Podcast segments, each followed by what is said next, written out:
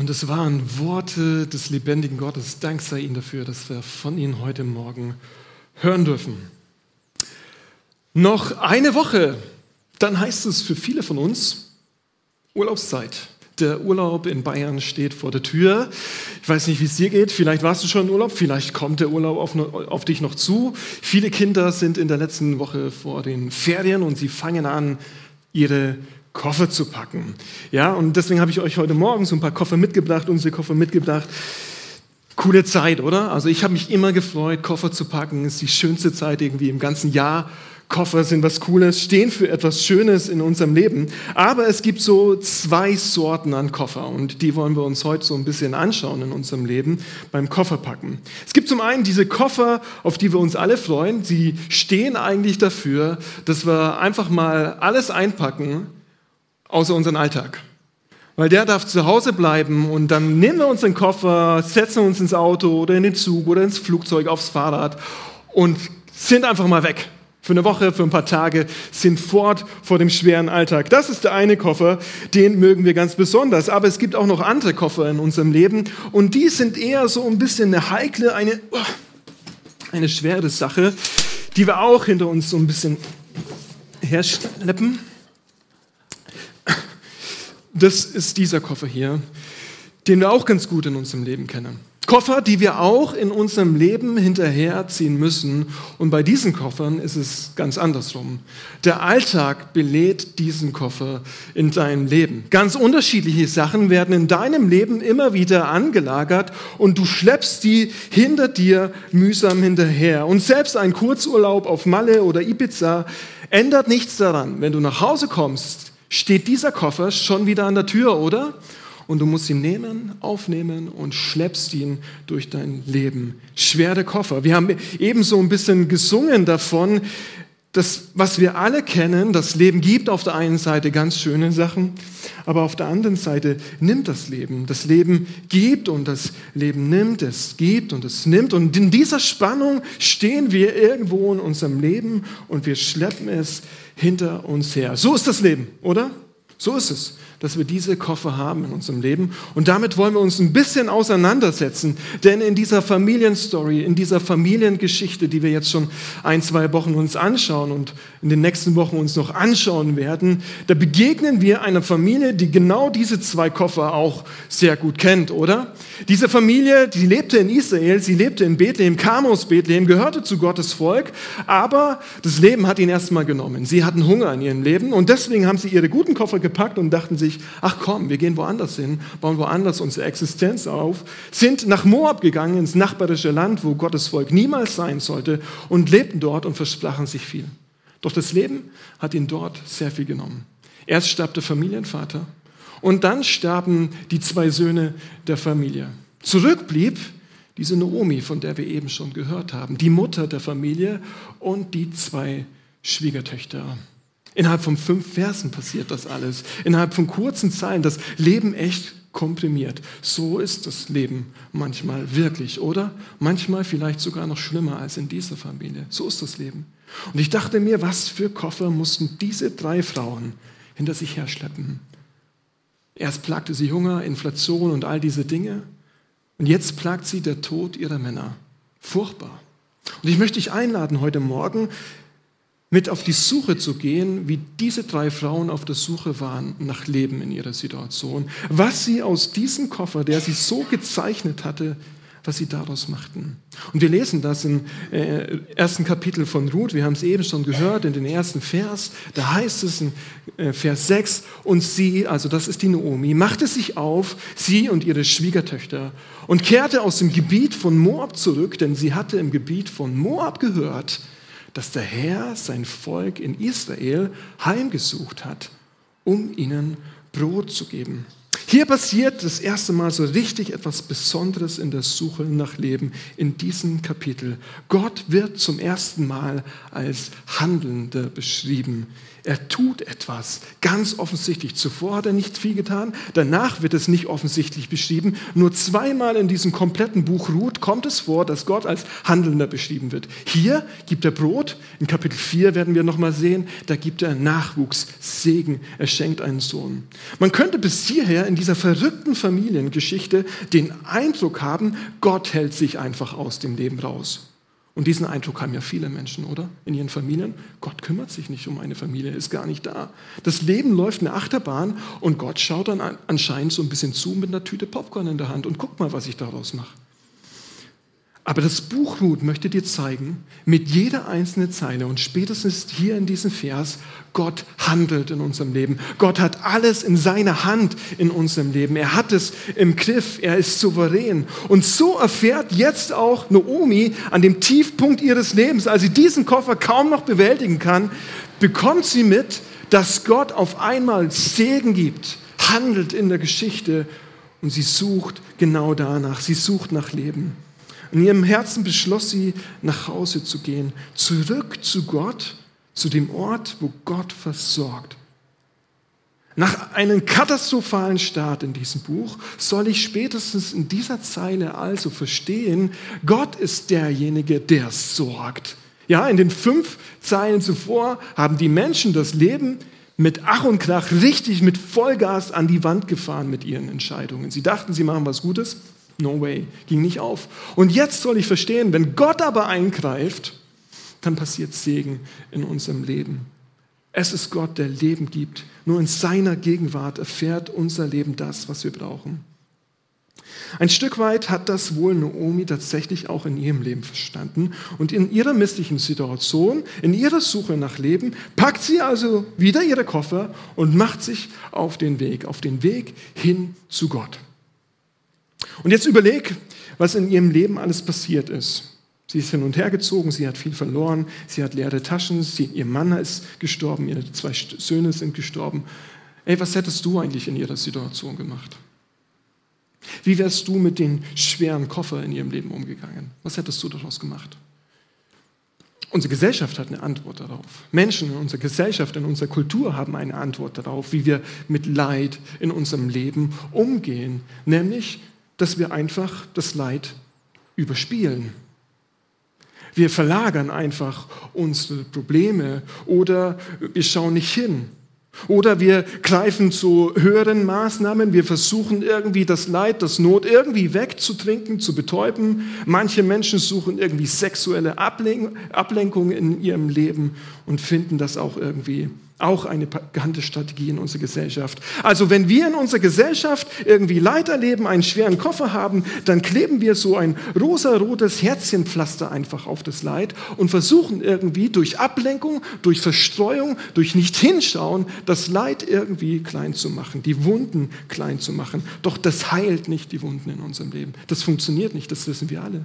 Und Naomi wusste das anscheinend auch, dass das so nicht funktionieren wird in ihrem Leben und streckt sich deswegen aus, aus, wieder nach der Gegenwart Gottes. Sie will zu Gott, weil sie weiß, er kann anscheinend Segen geben. Und so zog sie weg von dem Ort, wo sie gewesen war, und ihre beiden Schwiegertöchter mit ihr. Sie zogen den Weg entlang, um in das Land Juda, also nach Israel, zurückzukehren. Und auf dem Weg dorthin, so müssen wir das uns anscheinend vorstellen, legen diese Frauen eine kleine Pause ein. Um was zu machen? Um zu reden. 52,4 Prozent des Buches besteht aus Dialog. Warum? Die Hauptakteure sind Frauen, könnte man meinen. Ja, so, es ist einfach biblisch. Ja. Äh, vielleicht fragst du dich als Mann, warum will sie eigentlich ständig reden? Selbst wenn das beste Fußballspiel im Fernsehen läuft, warum will sie ständig mit mir reden? Hier ist die Antwort. Es ist biblisch. Es ist biblisch. Und das meine ich gar nicht negativ. Ich möchte es nicht chauvinistisch oder so irgendwie meinen. Ich möchte es nicht disrespektierlich meinen. Ich meine, das ist sehr, sehr gut, was hier passiert. Mitten im Leid setzen sich die Frauen hin und reden über ihre schweren Koffer in ihrem Leben. Biblisch. Hervorragend. Rede mit ihr. Rede mit ihr. Liebe Männer, ja, war schon der Top-Tipp für euch. Ja, ihr könnt jetzt schon abschalten, ihr habt das Beste mitgenommen. Rede mit ihr, gerade wenn ihr schwere Koffer zu schleppen habt. Niemals verkehrt. Aber Naomi redete, sagte zu ihren beiden Schwiegertöchtern, geht, geht weg von mir, kehrt um, jede in das Haus ihrer Mutter. Und es kommt mir so vor, bis dahin wurde noch gar nichts geredet. Und als Naomi das Schweigen bricht, das ist fast für mich wie so ein Endlich redet mal jemand über das Leid, was hier passiert. Und sie sagt, geht nach Hause. liebe Töchter, liebe junge Frauen, ich habe nichts für euch. Ich bin am Ende, ich habe keine Kinder, ich habe kein Geld, ich kann euch gar nichts bieten. Es wäre dumm von euch, mit mir zu gehen. Und sie sagt dies und sie hört da nicht auf, sondern sie macht etwas Hervorragendes. Sie will über diesen beiden jungen Frauen beten und sie fängt tatsächlich an, diese zwei jungen Frauen zu segnen, indem sie sagt, so wie ihr den Verstorbenen in unserer Familie und mir sie erwiesen habt, so erweise der Herr euch Gnade. Sie betet, ja, sie segnet. Und das kleine Wort, das sie da am Ende verwendet, ist ein sehr interessantes Wort. Im Hebräischen, also so wie der Text eigentlich geschrieben wurde, ist es ein außerordentlich wichtiges und beeindruckendes Wort. Es bringt Gottes Handeln auf den Punkt. Es bringt seine Souveränität und gleichzeitig seine Güte auf den Punkt. Dieses Wort ist der Inbegriff von Gnade. Das ist, das ist Gott. Das Wort, was dort steht, ist Chesed. Chesed. Lass uns das mal gemeinsam sagen. Chesed. Ja, genau. Nochmal. Chesed. Ja. Sehr wichtiges Wort im Buch Ruth, kommt nochmal ein paar Mal vor und auch eines der wichtigsten Wörter im ganzen Alten Testament. Chesed. Das ist der Inbegriff von Gnade. Das ist nicht wichtig, nicht wenig. Das ist absolute Liebe, das ist absolute Geborgenheit, das ist Zuneigung und Freundlichkeit, die jedes Maß sprengt. Also das ist oberhalb von dem, was man erwarten kann an Zuneigung und Liebe. Und das, dieses Chesed, wünscht sie jetzt diesen jungen Frauen, als sie ihre Koffer schleppten. Indem sie das wünscht, zeigt sie eine wunderbare Einstellung. Eine Einstellung, die ich mir für alle älteren Frauen, die heute Morgen hier sind, sind ja keine älteren Frauen hier, ich weiß, aber es sind ja doch ein bisschen älter. Eine Einstellung, die ich mir für alle älteren Frauen, die heute Morgen hier sind, wünsche, zutiefst wünsche, dass ihr genau diese gleiche Einstellung habt gegenüber euren Schwiegertöchtern oder Schwiegersöhnen oder einfach gegenüber anderen jungen Frauen. Zu sagen, Mädels, ich kann euch nichts mehr viel geben. Meine Taschen sind leer, meine Haare sind grau, ich der Lebenskraft verlassen, mein Leben ist schon fast vorbei, aber mein Gott ist ein Gott voller Chesed und ich bete für euch, ich ringe darum, dass Gott euch Chesed gibt. Ich bete wirklich dafür. Ich segne euch damit, weil ich das Beste will für euer Leben. Ich kann euch nicht mehr viel geben, aber Gott kann euch Chesed geben. Und ich rede mal mit ihm darüber, ob er das nicht auch macht. Und wenn sie weiter betet, dann wird klar, dass Gottes Chesed für sie nicht irgendwie eine nicht greifbare mythologische Liebe ist, die irgendwie durch den Raum schwabert, sondern dass Gottes Chesed etwas absolut Praktisches ist. Sie betet nämlich, der Herr gebe es euch, dass ihr Ruhe findet für euer Leben. Ein jede in dem Haus ihres Mannes, also sie wünscht sich, dass sie neue Männer finden. Und dann küsste sie sie. Da hoben sie ihre Stimmen und weinten und sie sagten zu ihr, nein, Ausrufezeichen, Ausrufezeichen, Ausrufezeichen. Also wirklich so ein Nein, niemals. Wir wollen mit dir zu deinem Volk zurückkehren. Und oh, ich bete, oh, ich finde es so schön, diese Szene, auch wenn es so schwierig, so leidvoll ist, aber eine solch schöne Szene, oder? zwischen diesen drei Frauen. Und wie sehr ich darum bete, dass wir genau solche Beziehungen haben zwischen Schwiegermüttern und Schwiegertöchtern. Dass diese Schwiegertochter hier sagt, liebe Schwiegermama, wir sind gern bei dir. Wir sind gern in deiner Gegenwart, auch wenn du uns nichts geben kannst. Wie kostbar, oder? Das ist ein herrliches Bild. Herrliches Bild zwischen Schwiegertöchter und Schwiegermutter. Das ist nicht selbstverständlich, glaube ich, in unserer Kultur und hat sicherlich viele Faktoren, dass solche Beziehungen innerhalb der Familie funktionieren können. Was ich aber hier sehe und wozu ich allen Eltern Mut machen wollen würde heute Morgen, die schon irgendwie Schwiegereltern sind, dass sie es so tun, wie es Naomi tut. Betet für eure Schwiegerkinder. Versucht eine unbändige Liebe ihnen zu geben, ein Chesed euren Schwiegerkindern zu geben, auch wenn die Schwiegerkinder aus Moab sind. Aus einer Familie, die du gar nicht so gut findest. Bete, segne sie. Lass es dein größtes Anliegen sein, dass das Leben deiner Schwiegerkinder gelingt und gekrönt ist voller Gottes Chesed, voller Erbarmen. Ja? weil diese Schwiegerkinder, die du da hast, auch ganz schön schwere Koffer zu schleppen haben. Nicht nur du. Bete für sie, segne sie. Und je mehr du das machst, je mehr wird sich eure Beziehung auch verändern. Doch Nomomi sagte zu ihr, kehrt nur um, meine Töchter, so schön. Ich bin ja zu alt, um eines Mannes Frau zu werden. Selbst wenn ich spreche, ich habe noch Hoffnung, wenn ich gar diese Nacht eines Mannes Frau werden würde und sogar Söhne gebären sollte. Wolltet ihr deshalb warten, bis sie groß sind? Wollt ihr so lange allein bleiben und keinen anderen Mann heiraten? Nein, meine Töchter. Und jetzt nimmt Naomi uns in ihre Gefühlswelt, in ihren schweren Koffer mit hinein. Sie erklärt ihre missliche Situation nochmal. Das bittere Schicksal, das mir auferlegt wurde, ist für euch zu schwer. Mich hat die Hand des Herrn getroffen, nicht euch. Finde ich mal nur so einen Nebensatz, finde ich einen ziemlich engen Blick. Also diese zwei Frauen haben auch ihre Männer verloren. Aber so sind leidende Menschen, oder?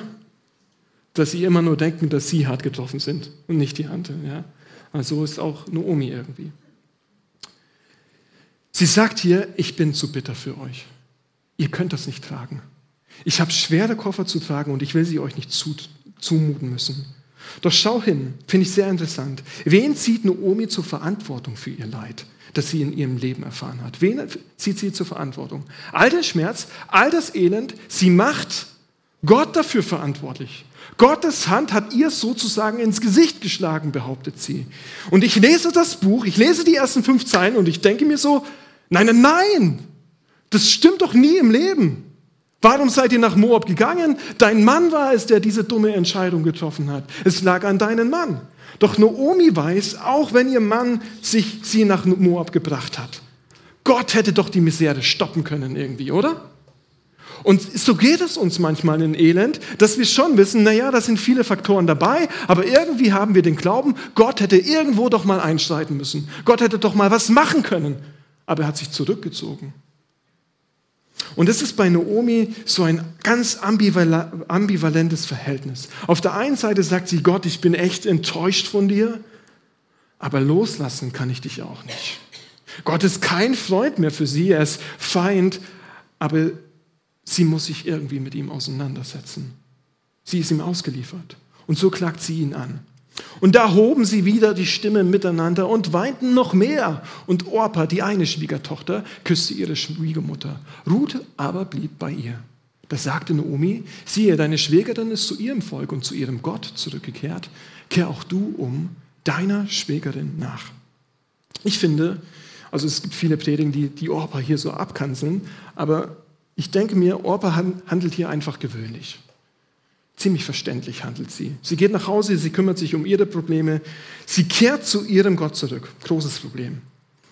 Ihr selbst ist der, Gott, ist der Weg zu dem Gott Israels zu schwierig, zu mühsam. Das versteht sie. Sie glaubt, sie kann ihre Koffer, ihre Vergangenheit besser selbst handeln, besser selbst tragen, als das es der Gott von Israel tun könnte. Und das ist problematisch. Was wir aber auf jeden Fall sehen ist, dass Ruth außergewöhnlich handelt. Sie lehnt es ab, nach Hause zurückzugehen und jetzt in diesem Moment spricht sie zum allerersten Mal. Und das ist ja wichtig. Ich meine, das Buch ist nach ihr benannt, also ist es bedeutsam, was sie sagt. Und tatsächlich sagt sie Worte, die sind gigantisch. Die werden rezitiert in großen Filmen. Und vielleicht hast du sie schon auf äh, Hochzeitsfeiern gehört. Vielleicht ist es sogar dein Trauvers. Ja. Sie sagt gigantische Worte. Folgendes sagt sie. Aber Ruth sagte, dringe nicht in mich, dich zu verlassen, von dir weg umzukehren. Denn wohin du gehst, dahin will auch ich gehen. Und wo du bleibst, da bleibe auch ich. Dein Volk ist mein Volk und dein Gott ist mein Gott. Wo du stirbst, da will auch ich sterben und dort will ich begraben werden. Also seht ihr, sie hat schon echt negative Zukunftserwartung für ihr Leben. Ja? So soll mir der Herr tun und so hinzufügen, nur der Tod soll mich und dich scheiden. Episch. Finde ich absolut epische Worte, literarisch, gigantisch, könnten wir drei Predigt drüber halten. Ein bisschen romantisiert könnte man auch sagen. Man könnte aber auf jeden Fall sagen, wow, gute Worte gewählt, Ruth, poetisch. Und dann liest man einfach weiter. Weil man will ja wissen, was passiert, oder?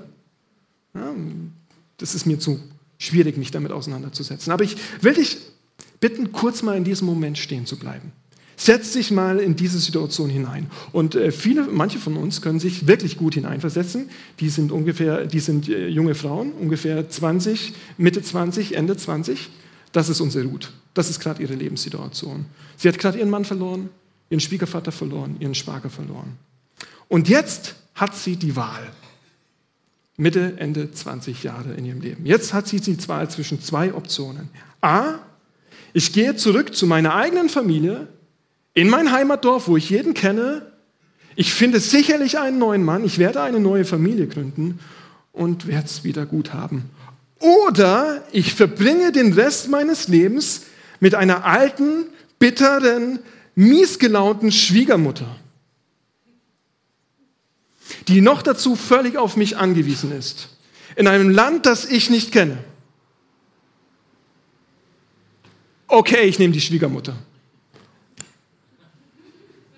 What? Wie, wieso das? Wie, also, wow, also das sagt sie hier gerade, das macht sie gerade, das ist verrückt. Ihre Entscheidung ist gigantisch. Und noch weiter gedacht, denkst du, Israeliter, Israeliten mögen Moabiter? Nein, Denkst du, das Leben mit Naomi wäre irgendwo im Ansatz irgendwie leicht geworden? Auf gar keinen Fall.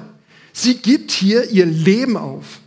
Und das braucht eine Menge Gottvertrauen. Sie geht nach Israel ohne Mann, ohne ein Haus, ohne Freunde, ohne wirkliche Familie, ohne Job, ohne Essen. Sie war wahrscheinlich in ihrem ganzen Leben noch niemals in Israel. Sie hat niemals in ihrem Leben von Gott irgendwie so wirklich gehört. Niemals hat Gott wahrscheinlich zu ihr gesagt, geh nach Bethlehem.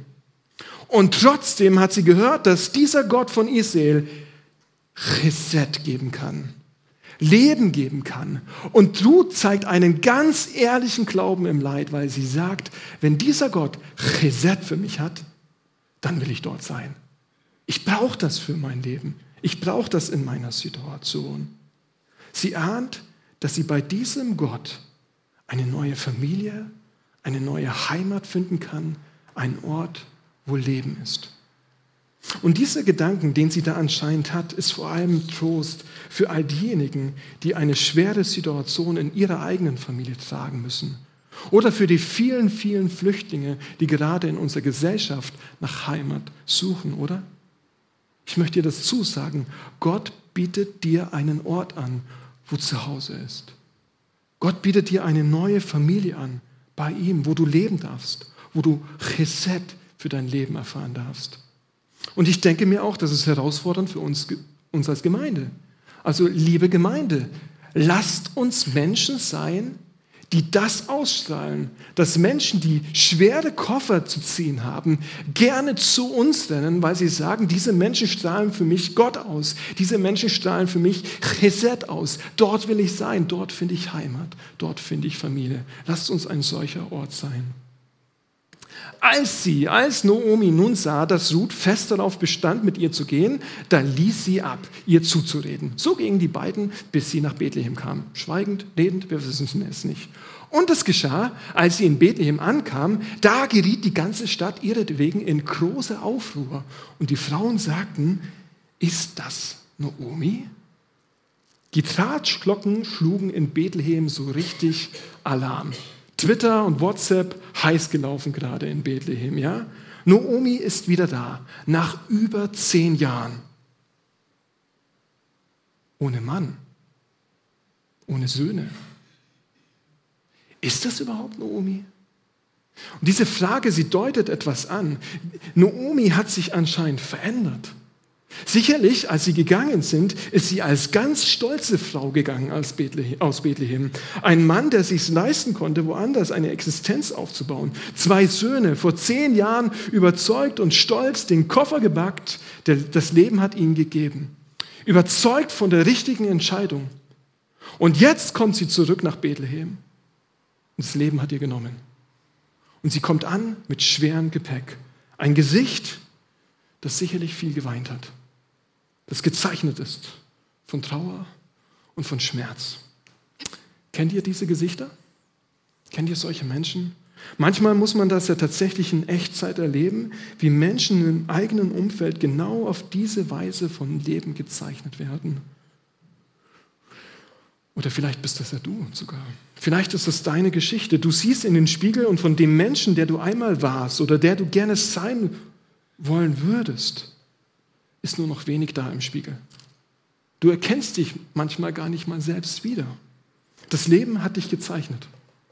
Ich habe mir gedacht, ich kann das noch nicht ganz nachvollziehen, aber wie viel älteren Menschen in unserer Gesellschaft muss es exakt so gehen wie dieser Frau? Weil das Leben nicht so lief, wie man es sich immer erhofft hatte, gerade in der eigenen Familie mit den eigenen Söhnen und Kindern. Naomi, was ist nur passiert? Wo ist dein Mann? Wo ist dein Stolz? Wo sind deine Jungs? Was macht denn jetzt eigentlich dein Großer? Ich denke mir, viele Frauen sind verletzt, wenn sie diese Fragen in ihrem Leben hören, oder? Es ist schmerzvoll. Und deswegen sagt Naomi zu diesen Frauen, ja, ich bin schon Naomi, aber nennt mich nicht mehr Naomi, nennt mich Mara. Nennt mich Mara. Der Name bedeutet etwas. Mara bedeutet Bitterkeit. Nennt mich Bitterkeit. Nennt mich bitteres, altes Huhn. Habt ihr jemals ein bitteres, altes Huhn getroffen? die sind nicht lustig. Die sind schwierig, oder? Kompliziert mit bitteren alten Hühnern unterwegs zu sein. Die bringst du einfach nicht zu lachen. Hey, die haben Stimmungsschwankungen ohne Ende. Die sind auch nur noch bitter. Die können gar nicht anders. Und du weißt gar nicht warum. Alles ist nur noch bitter ernst. Und Naomi lässt das gleich bei sich erkennen. Sie sagt, was Sache ist. Und ich finde es ganz interessant, nennt mich so, wie ich mich fühle. Das sagt sie eigentlich. Und wenn Menschen beginnen, das, was sie erlebt haben, zu ihrer eigenen Identität zu machen, ist das immer irgendwie alarmierend. Ja? Sie, das sind Menschen, die stecken fest in ihren Verletzungen. Sie stecken fest in dem, was man ihnen angetan hat. Sie stecken fest in dem, was alles schiefgelaufen ist in ihrem Leben. In der heutigen Psychologie nennt man das, glaube ich, Traumata. Man hält fest an dem von früher. Das, was passiert ist, kann man einfach nicht mehr loslassen. Es bestimmt die ganze Identität. Es wird zur Identität. Und so bei Naomi. Ihr Koffer wird ihre Identität. Nennt mich Mara, nennt mich Bitterkeit. Und sie formuliert, warum das so ist. Denn der Allmächtige hat mir sehr bitteres Leid zugefügt. Voll bin ich gegangen und leer hat mich der Herr zurückkehren lassen. Warum nennt ihr mich noch dann Naomi, da der Herr gegen mich ausgesagt und der Allmächtige mir Böses getan hat? Hier bringt sie ihre Empfindung über die letzten zehn Jahre auf den Punkt. Gott hat mein Leben zerstört. Nichts habe ich mehr. Meine Taschen sind leer. Ich bin bitter, weil Gott gegen mich ist. Sie formuliert das so gigantisch gut. Der Allmächtige hat mit all seiner Macht mein Leben schwer gemacht. Ja. Ich habe gutes Recht, bitter zu sein, Mara zu sein. Hm. Jetzt stell dir vor, Gottesdienst vorbei, die Prediger endlich vorbei, äh, Singen vorbei, Verabschiedung vorbei. Du sitzt da gerade noch und jemand kommt auf dich zu und sagt, du nenn mich ab heute Mara. Und dann sagt diese Person exakt das, was, was hier steht. Sagt sie dir. Wie würdest du reagieren? Was würdest du sagen? Also in meinen Kopf gehe geh ich erstmal alle Bibelstellen in der Bibel durch, ob man bitter sein, ob man überhaupt bitter sein darf. Und da fällt mir ein, Epheserbrief, seid nicht bitter, Hebräerbrief, seid nicht bitter, Kolosserbrief, ihr lieben Männer, seid nicht bitter, also seid nicht bitter. Du hast kein Recht, bitter zu sein. Wir haben einen guten Gott. Du kannst Gott doch nicht so anklagen, oder? Geht nicht. Und tatsächlich, also ich kenne das aus Gesprächen von mir selbst, wo ich gemerkt habe, dass die Person gegenüber von mir versucht hat, mir meine eigenen Emotionen, mir mein eigenes Leben abzusprechen. Und ich möchte sagen, dass ich Respekt hier vor Naomi habe. Ich kann mich ehrlicherweise mit ihr sympathisieren, mich vielleicht sogar an manchen Stellen in meinem Leben mit ihr identifizieren. Und ich glaube, wenn ich so in den Raum schaue, es ist nicht unwahrscheinlich, dass heute Morgen Menschen hier sind, die sind bitter geworden in ihrem Leben. Bitter gegenüber dem Leben, bitter gegenüber Gott. Du bist wütend, du bist frustriert oder du verstehst einfach nicht, warum dein Leben so schwer geworden ist. Es fällt dir schwer, Gott begeisternd anzubeten. Doch im Vergleich zu Noomi bist du bei all dem sogar noch ein Lügner geworden. Als du heute früh nach Bethlehem gekommen bist, Steckstich, hier reingekommen bist, und man hat dich gefragt, wie geht's dir? Ach, gut, oder passt schon. Ja, passt schon, alles gut. Du hast eine Maske aufgesetzt und du trägst die Maske seit Monaten, seit Wochen, vielleicht sogar schon seit Jahren, weil du es nicht auf den Punkt bringst, so wie es Naomi hier macht. Du trägst eine Maske. Und ich finde das so gigantisch. Schau genau hin. Wenn das Herausragende an Ruth ihr ehrlicher Glaube im Leid ist, wovon wir lernen können, dann ist das Herausragende an Naomi ihre Ehrlichkeit im Leid. Sie sagt es einfach direkt. Mein Leben ist kein Leben mehr. Mein Konto ist leer. Mein Mann hat Schreckliches getan. Ich habe keine Kinder. Und Gott ist schon lange nicht mehr da als der Chesetgeber. Ich segne andere mit Cheset, aber ich erfahre es einfach nicht in meinem Leben. Und man könnte schnell sagen, dass das, was sie sagt, das darf man doch als Christ nie im Leben sagen, oder? Ich denke, sie macht es exakt richtig. Zu 100 Prozent macht sie es richtig, weil sie klagt nämlich vor Gottes Volk, bei Gottes Volk. Sie klagt direkt vor Gott und bei Gott. Hey, viele von uns, und so ist es leider, würden ihren Koffer schnappen und sie würden einfach im Moab in ihrem Leben bleiben mit ihren schweren Sachen.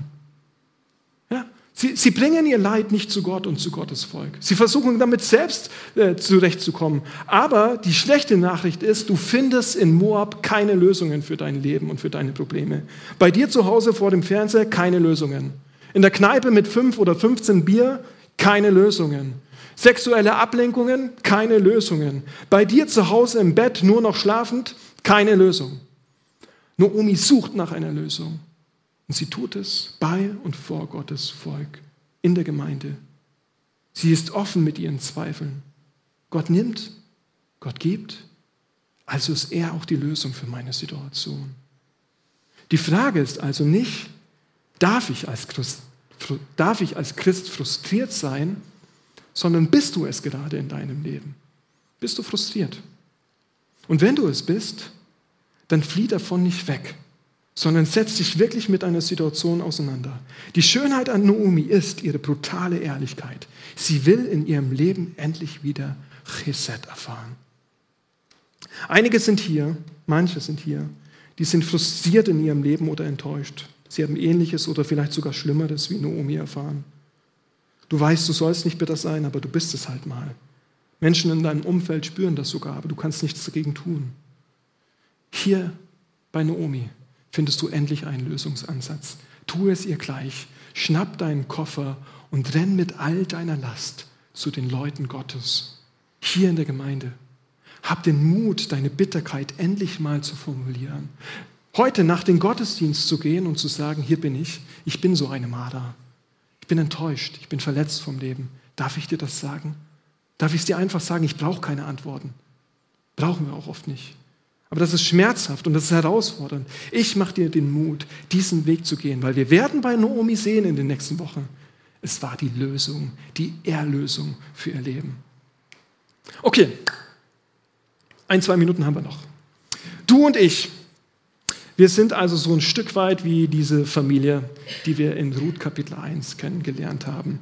Wir sind auch in unserem Leben mit ganz viel Leid und Unebenheiten konfrontiert, genauso wie diese Familie. Und ich möchte dich heute Morgen einfach nochmal fragen, wer aus dieser Familie bist du eigentlich? Bist du Ruth? Wow, dann würde ich dich gerne kennenlernen. Ja, ich würde gerne mal mit dir einen Kaffee trinken, weil ich finde Leute begeistern, die, wenn das Leben sie überfährt, sie trotzdem fröhlich zu Gott ziehen und sagen, Gott, du bist immer noch mein Gott, dich finde ich klasse. Also wenn du das kannst, Mach es weiter, lebe so weiter. Das feiere ich und teile es gerne mit anderen Menschen. Ruth wird das auch noch machen. Was ich aber glaube, ist, dass die meisten von uns in ihrem Leben früher oder später eine Noomi sind, wo das Leid einen erfasst und man wird bitter darüber. Und wir sind aber manchmal leider nicht ganz wie Naomi. Und deswegen bitte ich dich heute Morgen, dass du ganz wie Naomi wirst. Dass du nicht länger das Leid einfach nur mit dir selbst herumschleppst und bitter wirst. Das bittere alte Huhn will keiner sein, oder? Will keiner sein. Sondern dass du dich aufmachst zu Gottes Volk. Dass du dich aufmachst und dich ehrlich machst und mit anderen darüber sprichst, die Gott ganz genau kennen, die Gottes Chesed kennen. Rede darüber. Finde Lösung bei Gottes Volk. Und ich lade dich ein, dass du heute Morgen dich sozusagen aufmachst aus deinen Moab und den zwei Frauen auf ihren Weg folgst zu Gottes Volk hin. Vielleicht haben sie dabei gesungen, Herr, wohin sonst sollte ich gehen? Herr, wo sonst sollten wir Chesed finden? Dann singt das mit. Und am Ende von dieser Reise erwartet dich vielleicht genau das, was wir am Ende von der Reise von den zwei Frauen lesen. So kehrte Naomi zurück und mit ihr die Moabiterin Ruth, ihre Schwiegertochter, die aus dem Gebiet von Moab heimgekehrt war. Sie kam nach Bethlehem, letzter Satz in diesem Kapitel, sie kam nach Bethlehem zu Beginn der Gerstenernte. Kannst du dich noch an den ersten Satz erinnern? In Bethlehem war Hunger. Gott schenkt auf einmal eine Antwort. Gott schenkt Segen. Und ich hoffe, und es ist mein Gebet schon die ganze Woche, dass du, wenn du vielleicht Mara bist, Naomi, dass du deinen geistlichen Hunger heute bei Gott stillen kannst. Das passiert nicht einfach so. Vier Schritte gebe ich dir an die Hand, wie das passieren kann. Mara, sie stand erstens auf, sie kehrte um, sie verließ ihr altes Leben und sie machte sich ehrlich vor Gott und den Menschen. Das Schlüsselwort in diesem Kapitel, es kommt zwölfmal vor, Umkehr.